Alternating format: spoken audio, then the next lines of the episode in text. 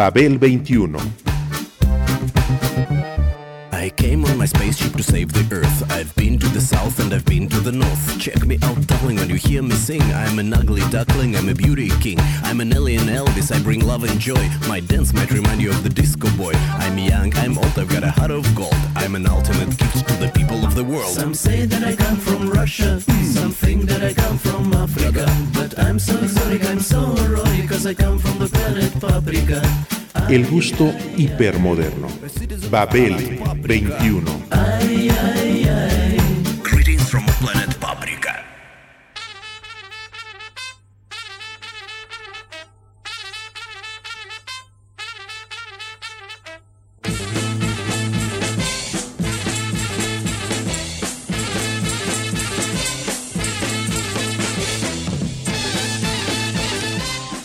Le hablé a mi prima de las ganas de compartir en aquel festival, de la insospechada sensación de libertad y del rock como motivo de reunión.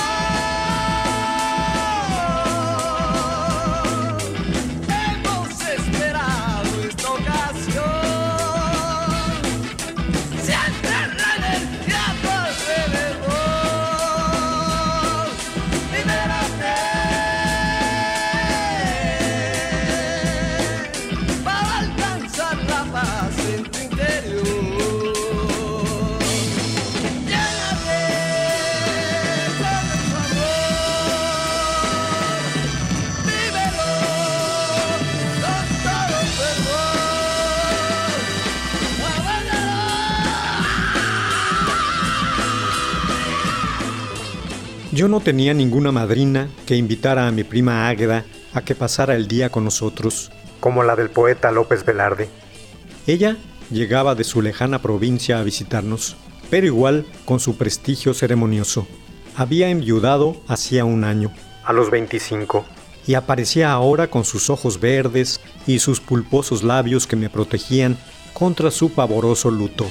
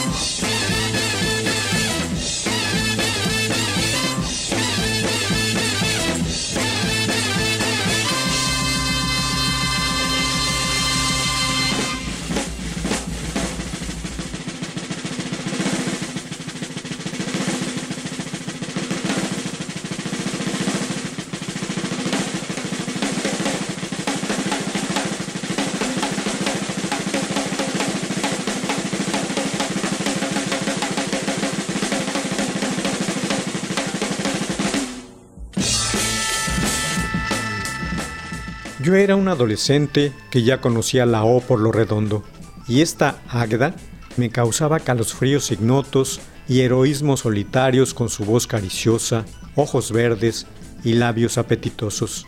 Un bombón cubierto por decoro ancestral. Contrariamente al penoso bardo jerezano, yo no adquirí la costumbre insana de hablar solo, sino con ella. Por aquellos días acababa de suscitarse un colapso hogareño debido a mi escapada a Avándaro, al festival de rock. Es más, ella llegó justo al día siguiente de mi regreso y presenció dos o tres discusiones seguidas por lo mismo.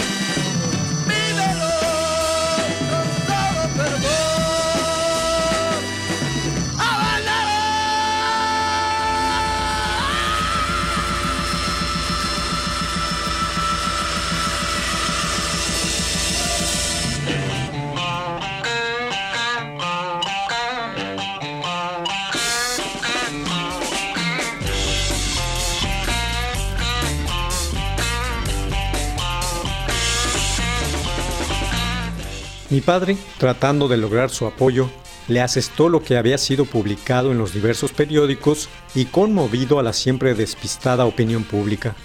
Y por si fuera poco, se los hizo leer como a mí. Él nunca me dio la oportunidad de platicarle mis andanzas en aquel pueblo del Estado de México. Nada. Únicamente creyó lo dicho por aquella prensa, vendida y escandalosa, y de mí ni en cuenta.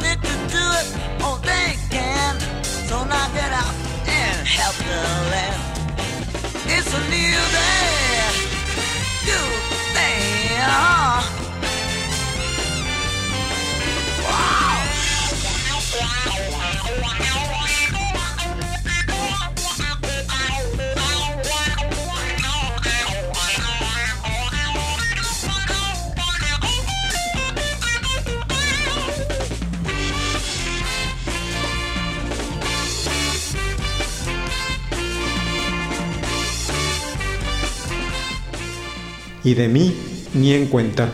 Tras ello, preferí no permanecer mucho tiempo en la casa y pasar casi todo el día, contra mi voluntad, lejos de la prima. Sin embargo, me pude dar cuenta de que ésta le dedicaba un tiempito a la lectura de las crónicas sobre el evento tan comentado. Una tarde me apersoné por ahí y ella estaba sola, viendo la televisión. Tomé asiento a su lado y pretendí poner atención a lo que sucedía en la pantalla. Imposible. Oye, dijo, ¿por qué no vamos a dar una vuelta y platicamos un rato? When a new day starts to begin, I need to have more peace of mind. I wanna know that all is okay, cause I did something good yesterday. It's a new day,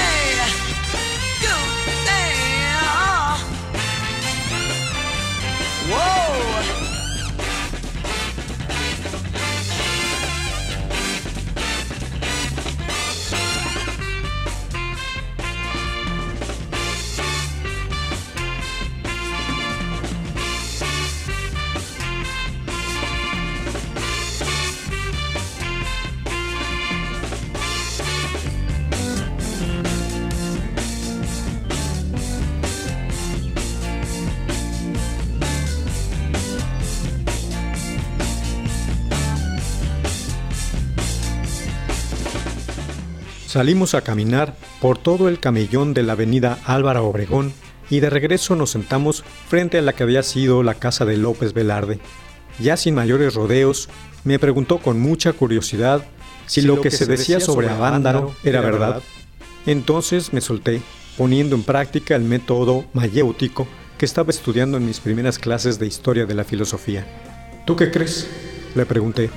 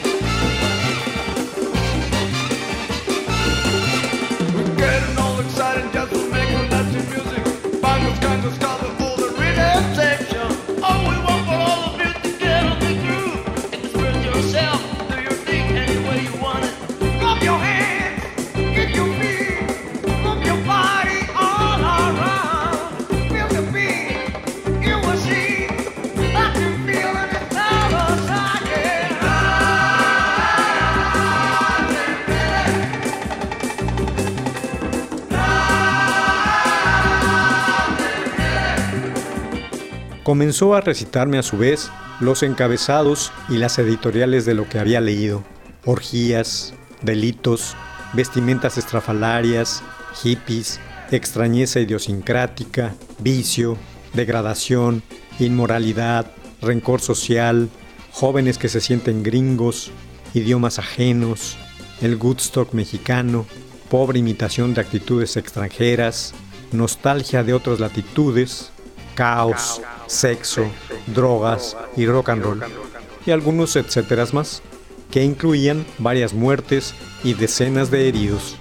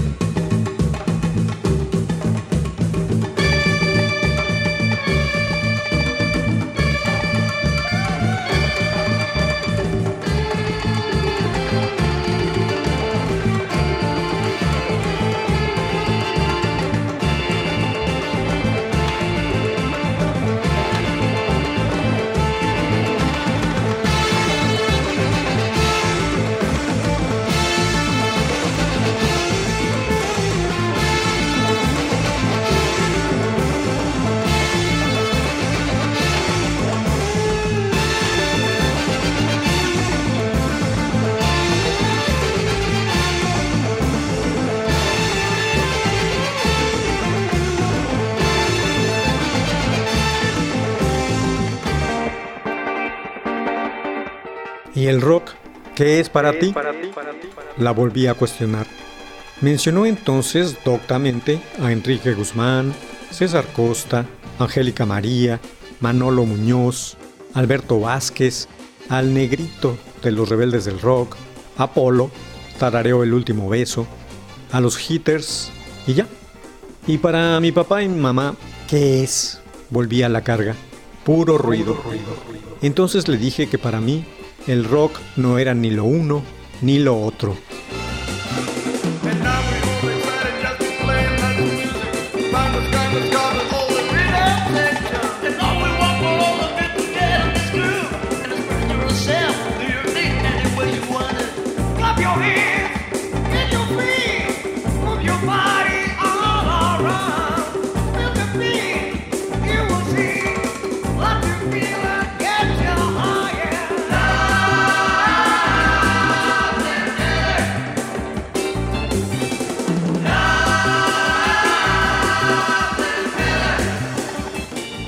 Le platiqué de cómo me habían negado primero el permiso para ir al festival sin más trámite. Yo era un menor de edad, aunque supieran de mi afición al género rockero, y de que iba a ir con un primo y un amigo de ambos. De cómo junté los 25 pesos que costaba el boleto que fui a comprar en mi bicicleta a la concesionaria ubicada en la esquina de Avenida Cuauhtémoc y Obrero Mundial, y lo del pasaje. De cómo tomé un camión de tercera cerca del mercado de la Merced, en la calle de Roldán, en donde compramos latas de sardinas, leche y duraznos, del viaje de cuatro horas para llegar y el buen cotorreo con los cuates y las chavas durante el trayecto, del reconocimiento en otras caras, en otros ojos, en otras risas.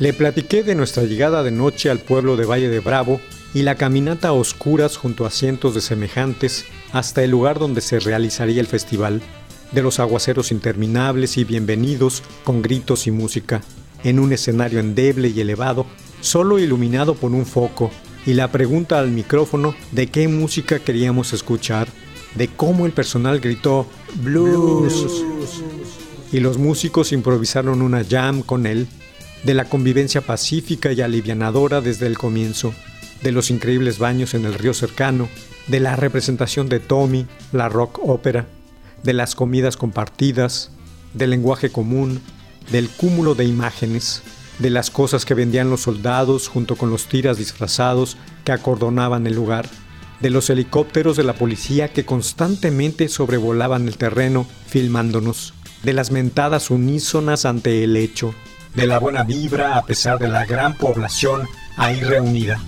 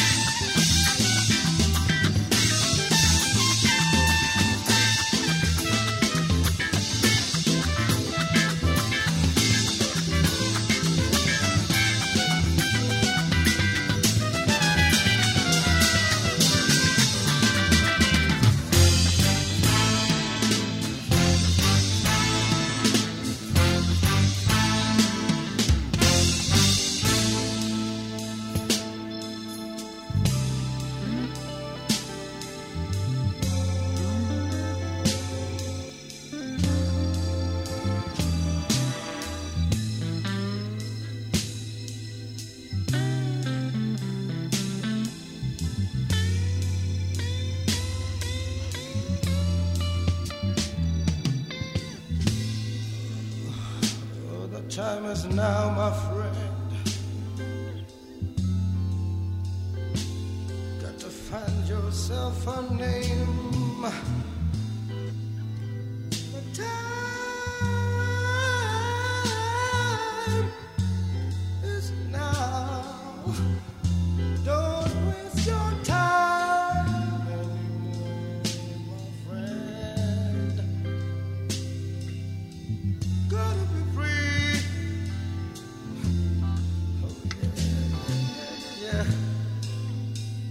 Gotta find yourself a name.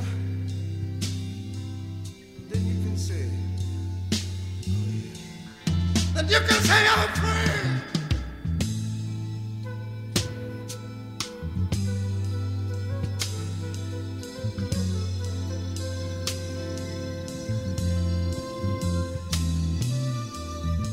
Le hablé de las ganas de estar juntos y compartir cosas afines, de la insospechada sensación de libertad, del rock como motivo de reunión y no como fin, de la comunión espiritual con los chavos de otros países en los que podían hacer esto más constantemente y sin broncas, de que yo no vi ni supe de muertos ni heridos en los cuatro días que pasé ahí, como dijeron los periódicos, pero sí de lo que hubo en Tlatelolco y el 10 de junio, de lo que los mismos medios no dieron cuenta honesta.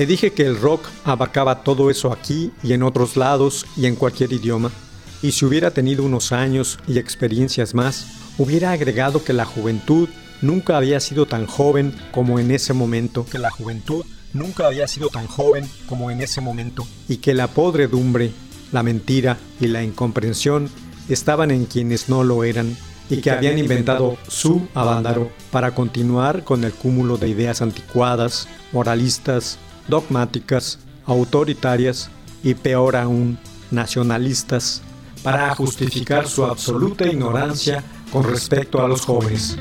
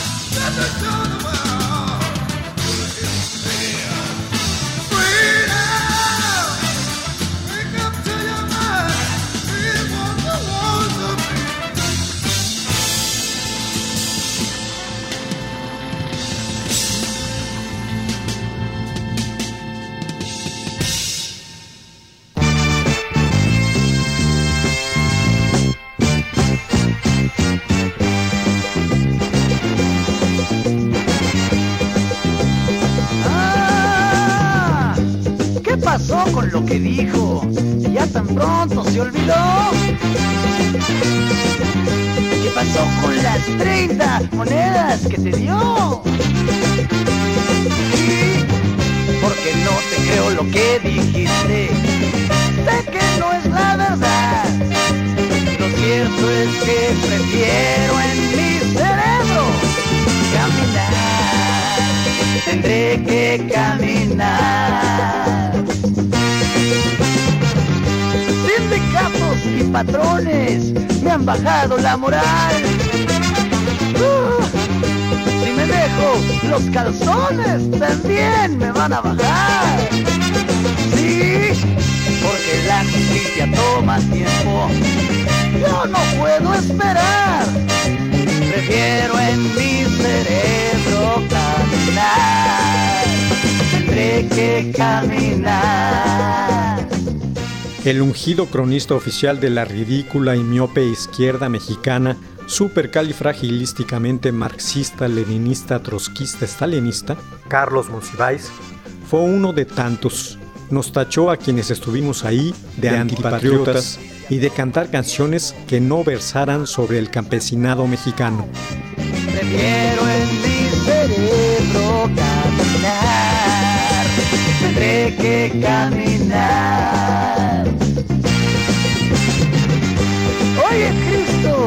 Regreses, no te vayan a rapar.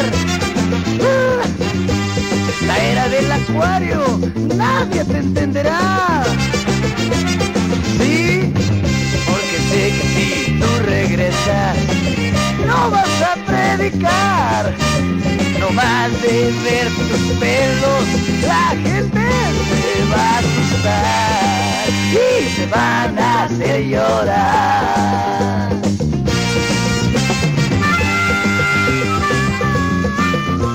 Es probable que mi prima Águeda tampoco lo haya entendido completamente, pero sus labios pulposos, sonriéndome, lo intentaron de todo corazón. porque la justicia toma tiempo. Yo no pienso esperar, prefiero en mi cerebro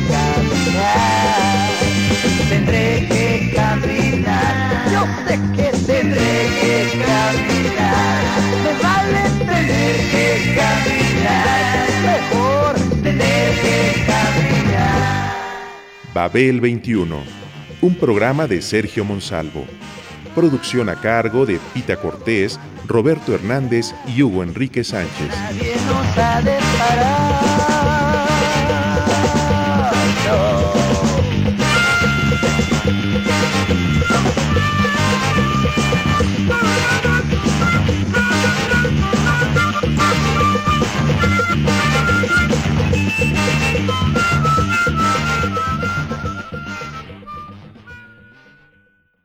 Radio Educación.